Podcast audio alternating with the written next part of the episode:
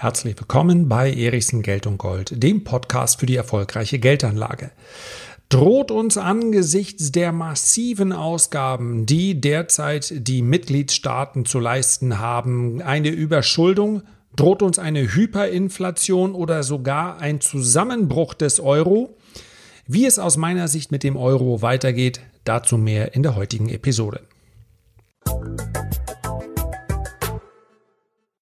So, bevor ich jetzt gleich sehr, sehr kritisch, ich nehme es schon mal vorweg, mit dem ein oder anderen Euroskeptiker, vielleicht sogar Crash-Propheten ins Gericht gehe, möchte ich zu Beginn der heutigen Episode feststellen, dass auch aus meiner Sicht der Euro eine Fehlkonstruktion ist. Ganz, ganz wichtig. Wann immer du im Verlaufe des heutigen Podcasts das Gefühl hast, wovon redet der Mann denn? Ja, es gibt auch gar keinen Grund für Optimismus. Die Schulden steigen, die Mitgliedsländer sind sich nicht einig und, und, und. Lebt er denn da in irgendeiner Fantasiewelt? Nein, ich stelle gleich zu Beginn fest, der Euro ist, und das sage ich im Übrigen seit vielen, vielen Jahren, eine Fehlkonstruktion. Und zwar nicht deshalb, weil sich der ein oder andere offenbar reingeschummelt hat in den Euro, also wenn wir schauen, wie es beispielsweise Goldman Sachs geschafft hat, die griechische Bilanz so aussehen zu lassen, dass sie unter diesen gemeinsamen Währungsschirm schlüpfen konnten, dann kann man nur sagen, hier sind alle Tricks der Bilanzkosmetik angewandt worden. Aber wir sind jetzt viele, viele Jahre weiter und ein DAX-Unternehmen schafft es, große Beratungsgesellschaften, Wirtschaftsprüfer und auch die BaFin an der Nase herumzuführen. Tja, und das alles, nachdem wir solche Skandale erlebt haben. So etwas wird es immer geben, wenn die kriminelle Energie nur hoch genug ist, dann kann man auch eine Bilanz so aussehen lassen, ja, dass es eben irgendwie passend gemacht wird. Und seien wir mal ganz ehrlich, als das Euro-Projekt startete, da wollte man auch möglichst viele mit unter diesem Schirm haben. Insofern waren die Maastricht-Kriterien in dem Moment, wo sie mal jemand in den Raum gestellt haben, eigentlich Makulatur. Der Euro ist aber hauptsächlich deshalb eine Fehlkonstruktion, weil wir eine gemeinsame Haftung haben, aber keine gemeinsamen Regeln.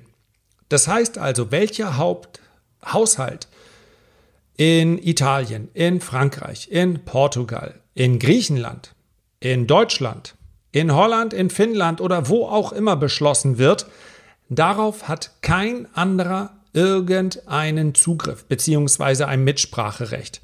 Italien kann heute beschließen, die Schulden zu verdoppeln.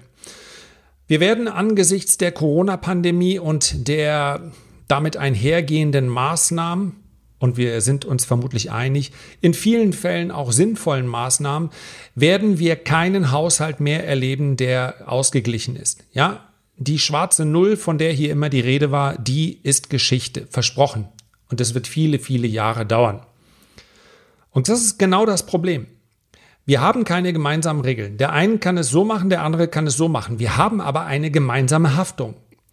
Das heißt also, wenn irgendein EU-Mitgliedstaat dem Bach runtergeht, beziehungsweise sich in einer Situation befindet, in der sie normalerweise hätte eine Überschuldung anmelden müssen, das geht ja letztendlich aus technischen Gründen gar nicht, weil wir eben gemeinsam haften.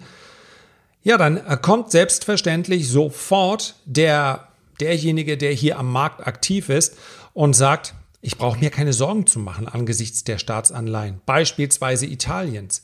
Die werden niemals überschuldet sein. Es wird niemals so sein, dass italienische Staatsanleihen, zumindest derzeit, dass die nicht mehr bedient werden können. Warum? Wenn Italien nicht zahlen kann, dann müssen andere für Italien zahlen. Also gemeinsame Haftung. Und das ist nicht die Schuld von Italien und ist auch nicht die Schuld von anderen südlichen äh, Mitgliedstaaten. Also mit dem, Finger, mit dem Finger nach Spanien oder Italien oder Portugal zu zeigen, ist vollkommen verkehrt. Denn der schwache Euro, den wir in den letzten Jahren genossen haben, ja, der war beispielsweise für die Bundesrepublik Deutschland, ein Segen. Wir wären, und das kann man so klar formulieren, wir wären schon seit Jahren auf dem internationalen Markt nicht mehr wettbewerbsfähig mit der D-Mark. Das interessiert natürlich all diejenigen nicht, die sagen, es war früher alles viel schöner. Die D-Mark würde, je nachdem welchen Experten man fragt, zwischen 20 und 60 oder 70 Prozent aufwerten gegenüber dem Euro. Und dann hätten wir eine Wirtschaft, die sowieso so am Rande der Konkurrenzfähigkeit ist, zumindest wenn wir uns die großen Unternehmen anschauen. In der zweiten Reihe im Mittelstand gibt es durchaus noch Unternehmen, die da mithalten können. Aber ja, wenn wir uns das im Großen und Ganzen anschauen, dann ist unsere Wirtschaft nicht mehr leistungsfähig genug. Und wenn wir jetzt auch noch eine Währung hätten, die, sei es nun 30, 40 oder 50 Prozent aufwerten würde gegenüber dem Dollar, gegenüber dem Yuan, gegenüber dem Yen, da wäre aus die Maus. Das ginge gar nicht. Die Lösung kann ich hier in einem Podcast nicht präsentieren. Was ich nur sagen kann, ist, dass wir uns in den nächsten Jahren entscheiden müssen. Entweder wir brauchen mehr Europa, mehr gemeinsames Europa. Wenn wir aber sagen, und es gibt sicherlich die eine oder andere Stimme, gerade bei Wahlen mit so einer These zu gewinnen, raus aus dem Euro, wir machen das wieder alleine. Ja, das geht, diese Kleinstaatlichkeit. Dann müssen wir aber akzeptieren, dass im Prinzip alle Staaten in Europa und ganz sicherlich auch Deutschland sich mit den Rängen unter ferner Liefen arrangieren müssen. Wir werden dann nicht mehr zur Topgarde gehören. Im Vergleich zu dem amerikanischen Wirtschaftsraum, auch dem japanischen Wirtschaftsraum, der sich relativ stabil hält seit vielen, vielen Jahren, aber insbesondere auch zu China und Indien werden wir dann nicht mehr die zweite Geige spielen, sondern die dritte, vierte oder fünfte Geige. Wenn man sagt, das ist in Ordnung für uns, wir brauchen kein gemeinsames Europa, wir wollen hier kein Gegengewicht, dann ist das möglich. Man muss sich nur dessen bewusst sein, wenn man sagt, raus aus dem Euro. Das ist Populismus. Und wenn man den betreibt, dann muss man glasklar auch benennen, wie die Folgen wären wenn, mit einer eigenen Währung. Und das ist das, was sehr häufig nicht passiert und darüber ärgere ich mich ein klein wenig. Wenn wir über Dinge entscheiden oder gar abstimmen an der Wahlurne, dann finde ich, man sollte auch wirklich wissen, worüber stimmen wir denn da ab? Und das passiert gerade bei diesem, bei dem Thema Euro, wo so unglaublich viel erzählt wird, passiert das nicht. Und das sieht man, wenn wir über den zweiten Punkt sprechen. Denn ich bin mir sicher, du hast schon mal im Podcast, im Video, vielleicht auch in einer Zeitung, ja, sind nicht nur Crash-Propheten, sind auch seriöse Zeitungen, die ständig mit einer Headline rausgehen und sagen, wann bricht der Euro zusammen? Der Euro in Gefahr. Euro in Gefahr wegen Überschuldung. Was passiert, wenn der Euro kaputt geht und wie kann ich mich vorbereiten? Und der, der Hauptgrund, der an dieser Stelle immer genannt wird, ist einer, über den man wirklich genau nachdenken muss. Das will man natürlich nicht. Ja, ich weiß schon, dass man sowohl Stimmen damit gewinnen kann oder Klicks oder oder oder. Aber in der Realität sind die Dinge häufig nicht schwarz oder weiß, sondern grau. Und wenn wir darüber sprechen, warum so ein Euro zusammenbricht, und das machen ja durchaus auch derzeit sehr renommierte Experten, die es eigentlich wissen sollten. Also sich Gedanken darüber, wie der Euro möglicherweise zusammenbricht und was das für eine Folge hat. Dann wirst du vermutlich ein Thema immer wieder hören. Die maßlose Verschuldung, nennen wir es ruhig die maßlose Überschuldung. Und zwar praktisch aller Mitgliedstaaten. Ja, Deutschland, äh, Zypern, Litauen, Slowenien haben alle eine Zeit lang Schuldenabbau betrieben, aber alle anderen Staaten haben sich im Prinzip immer höher verschuldet. Und auch wenn das jetzt vielleicht ein bisschen ungerecht ist, weil die Corona-Krise nun mal was war, wo auch Deutschland, Zypern, Litauen oder Slowenien nichts für konnten und auch andere, die sich ja beispielsweise beim letzten EU-Gipfel gegen eine höhere Neuverschuldung gestellt haben, zumindest wollten, dass das Ganze in Maßen stattfindet, wie etwa Holland. Auch die machen natürlich jetzt neue Schulden. Es ist nur die Frage, wie viel neue Schulden und es ist die Frage, wer haftet am Ende dafür und werden es Schulden, die irgendwann mal bezahlt werden müssen oder sind es unter dem Strich einfach Hilfszahlungen? So groß ist der Unterschied allerdings nicht. Ja, es hat mich gewundert in den letzten Wochen, wie sehr das in der Diskussion immer wieder getrennt wurde voneinander. Wir können natürlich sagen, okay, auf der einen Seite machen wir Schulden und das müsst ihr zurückzahlen. Und auf der anderen Seite sind das Hilfszahlungen der EU, die müssen nicht zurückgezahlt werden. Aber solange wir eine Haftungsunion haben, spielt es eine so große Rolle auch nicht. Die EU selber hat ja keine Billionen Einkünfte, aus denen sie dann locker verteilen könnte. Die EU, das sind wir alle. Und ob das jetzt Schulden sind, die man zurückzahlen muss, na, okay, dann entsteht eben eine Notwendigkeit zurückzuzahlen, aber was nicht da ist, kann auch nicht zurückgezahlt werden.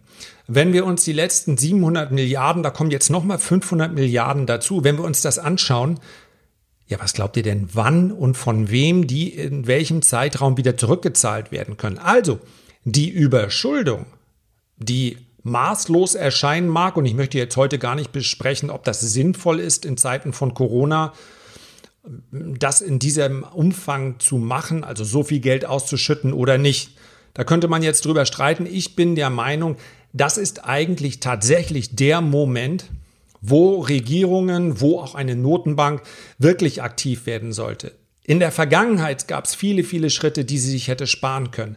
Also wenn mal das Wachstum von 1,8 auf 1,5 Prozent sinkt, dann die Geldschleusen komplett zu öffnen, weil man sagt, das darf alles nicht. Wir brauchen die 2 Prozent Wachstum, wir brauchen 2 Prozent Inflation.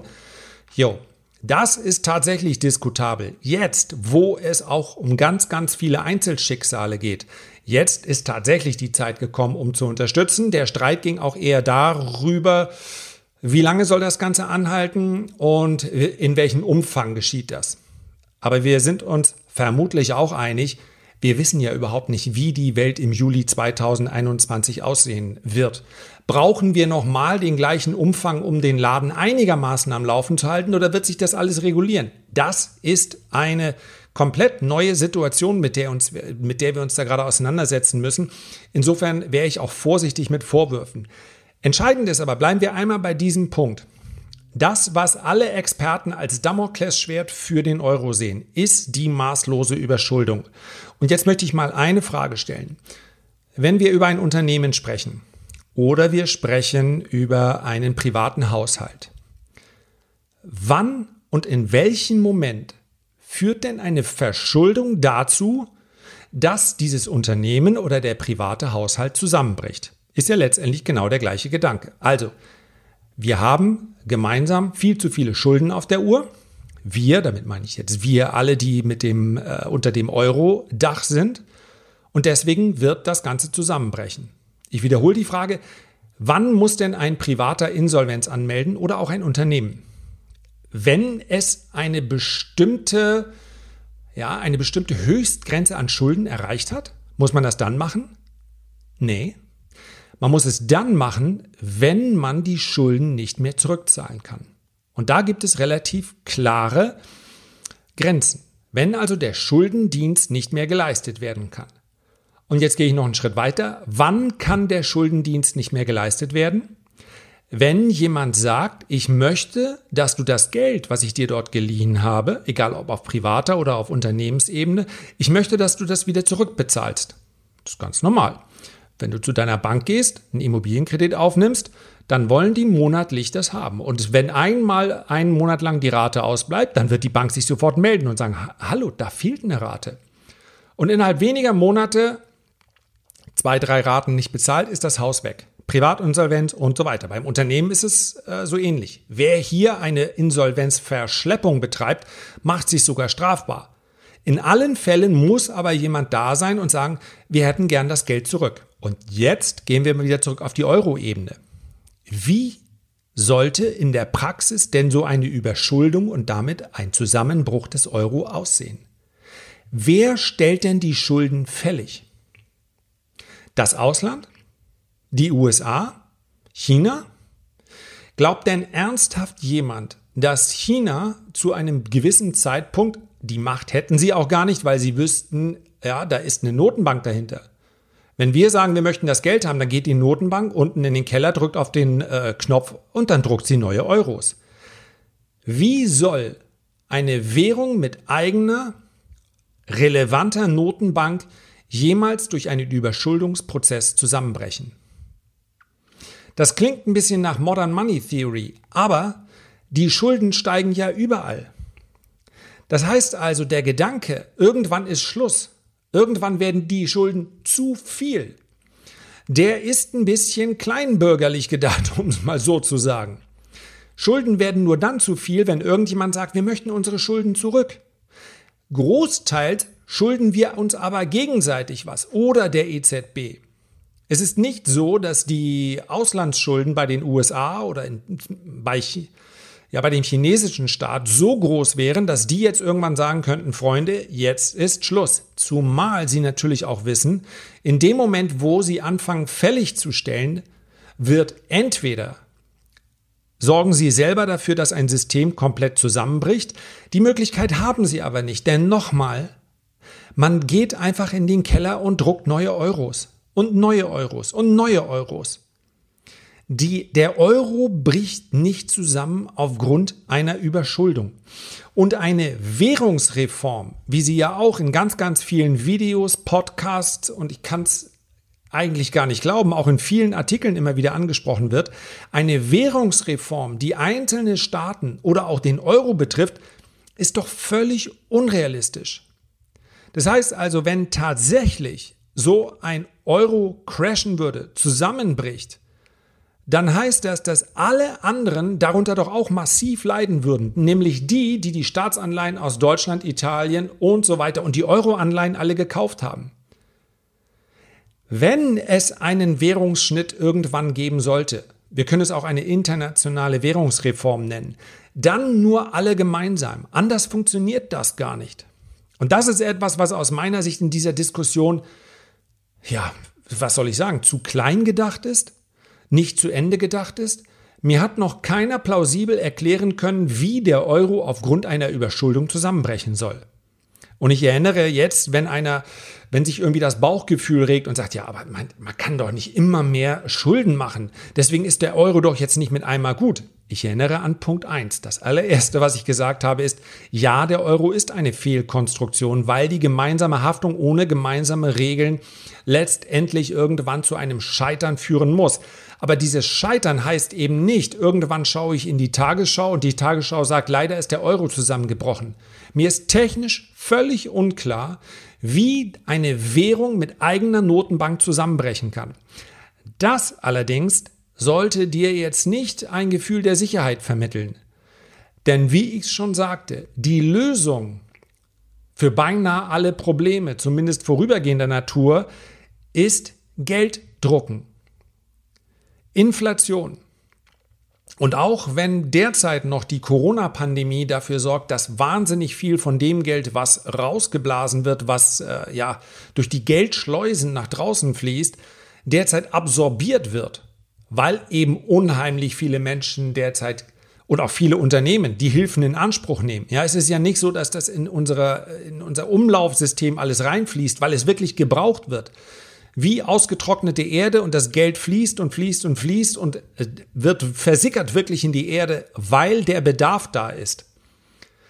Aber wenn die Schuldenberge steigen, dann wird es gar keine andere Lösung geben, als noch eine größere Geldflut, die dann wirklich zu einem sich entwickelnden Geld mehr wird, laufen zu lassen. Es gibt kaum eine logische Alternative. Das heißt, die Inflation muss kommen. Ob jetzt Ende 2020, wie es der ein oder andere Experte sagt, oder erst im Jahr 2021, wird ganz massiv davon abhängen. Deswegen kann ich auch nur den Kopf schütteln, dass heute schon einige sagen, das wird im Herbst passieren, das wird Weihnachten passieren. Völlig abwegig. So viele, derart viele Faktoren und Variablen, dass man natürlich per Glück richtig liegen kann. Ja, sei jedem gegönnt. Aber wie schnell dieser ganze Prozess vonstatten geht, das ist ungewiss. Aber dass die Inflation kommen muss, und das auch über einen längeren Zeitraum. Das ist aus meiner Sicht relativ sicher und das ist vor allen Dingen auch gewünscht, denn das ist viel, viel eleganter als ein Euro-Crash, als ein Währungsreset oder, oder, oder. Eine Phase über mehrere Jahre hinweg, in der wir eine Inflation haben und gleichzeitig immer noch negative oder beziehungsweise das ist eine bedingt das andere, Dauerhaft negative Realzinsen. Das ist die Lösung. Das wirkt dann so ein bisschen wie, ach meine Güte, wäre es nicht einfacher, alles einfach mal zu bereinigen, einfach mal auf, auf Null zu stellen? In der Praxis ist einfach mal auf Null stellen oder einfach mal bereinigen ganz, ganz häufig, zumindest dann das, was wir an Ereignissen in der Geschichte kennen, immer zum Nachteil für die Kleinanleger, für die kleinen Sparer, für die kleinen Vermögen. Die Großen kommen sehr gut dadurch. Warum? Weil Sachwerte, und damit wären wir beim vorgezogenen Fazit, Sachwerte sind der Schutz. Und wer jetzt sagt, naja, Aktien sind doch weit gestiegen. Ja, ich sage keineswegs voraus, dass wir jetzt einen Crack-Up-Boom kommen. Tatsächlich, während ich jetzt diesen Podcast hier aufnehme, hat der DAX eine kleine Korrektur eingeleitet. Vielleicht wird er, ja, ich könnte mir als mögliches Korrektur rund 11.500 Punkte vorstellen. Vielleicht dreht er auch schon bei 11.100 Punkten.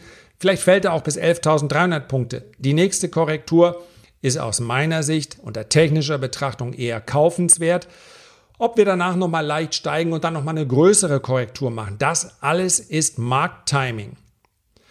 Aber klar ist, dass Aktien in vermutlich vor relativ volatilen Zeiten stehen. Das heißt deutliche Korrekturen, aber auch dann wieder deutliche Anstiege.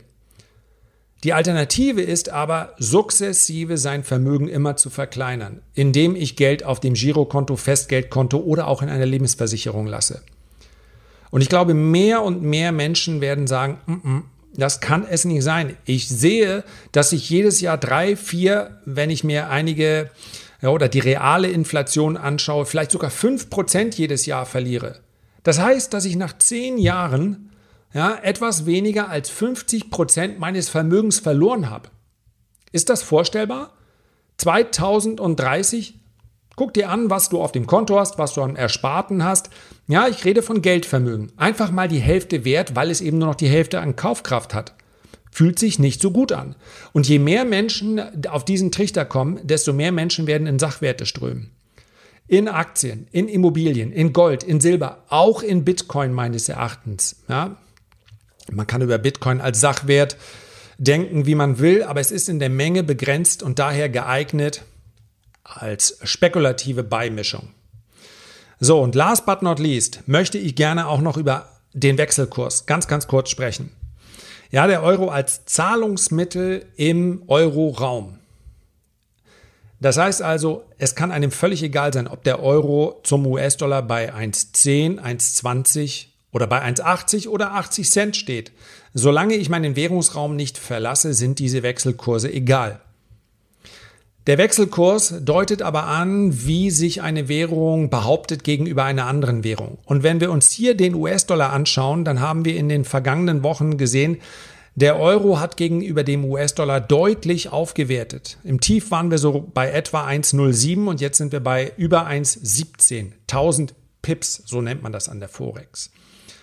So, tatsächlich kann man sagen aus charttechnischer Sicht, solange der Euro zum US-Dollar über 1,1740 handelt, kann das hier die ganz große Trendwende werden. Und ich erinnere nochmal daran, ein Wechselkurs beschreibt nur die Verhältnisse zweier Währungsräume. Wer also Euroskeptiker ist und sagt, ach, das kann doch gar nicht sein, mit den Schulden, die wir haben und, und, und, kann doch der Euro nicht gegenüber dem US-Dollar steigen. Der vergisst, das kann der Euro durchaus, der US-Dollar muss nur noch schwächer sein. Und es gibt viele Bereiche in den USA, die darauf hindeuten, dass es wirklich, wirklich für die USA notwendig sein wird, einen sehr, sehr schwachen Dollar zu haben. Ja, auch für die USA, die konnten sich das leisten in der Vergangenheit einen, mit einem recht starken Dollar, weil sie wirtschaftlich stark waren. Aber das Sozialsystem, das System der äh, Krankenversicherung, auch wenn wir uns die Infrastruktur anschauen, die USA haben hier enormen Nachholbedarf. Das kann man auch positiv sehen und sagen, okay, hier entsteht Investitionsbedarf. Das dürfte aber kurzfristig durchaus belasten. Und wir erleben jetzt gerade eine erhöhte Zerbrechlichkeit des amerikanischen Systems. Es widerspricht absolut dem Selbstverständnis der Amerikaner, dass man in einigen Großstädten in den USA derzeit nicht, und das, da spreche ich aus persönlichen Erzählungen, man traut sich nicht raus vor die Tür. Aufgrund von Unruhen, aufgrund des Umgangs mit Covid-19, aufgrund der Tatsache, dass ja, Truppen von Donald Trump in den Städten auflaufen, das alles sorgt für eine Schwächung des Landes. Und auch in den USA steigen die Schulden momentan sogar etwas schneller als in der Eurozone. Das heißt also, damit der Euro gegenüber dem US-Dollar gewinnt, muss es nur in den USA noch schwächer zugehen als bei uns. Das reicht ja für einen starken Euro. Das ist ja immerhin ein relativ starker Euro. Man kann die Euro-Stärke vielleicht eher abmessen an, ja, in Relation beispielsweise zum Schweizer Franken. Die Schweiz als sehr, sehr stabiles Land.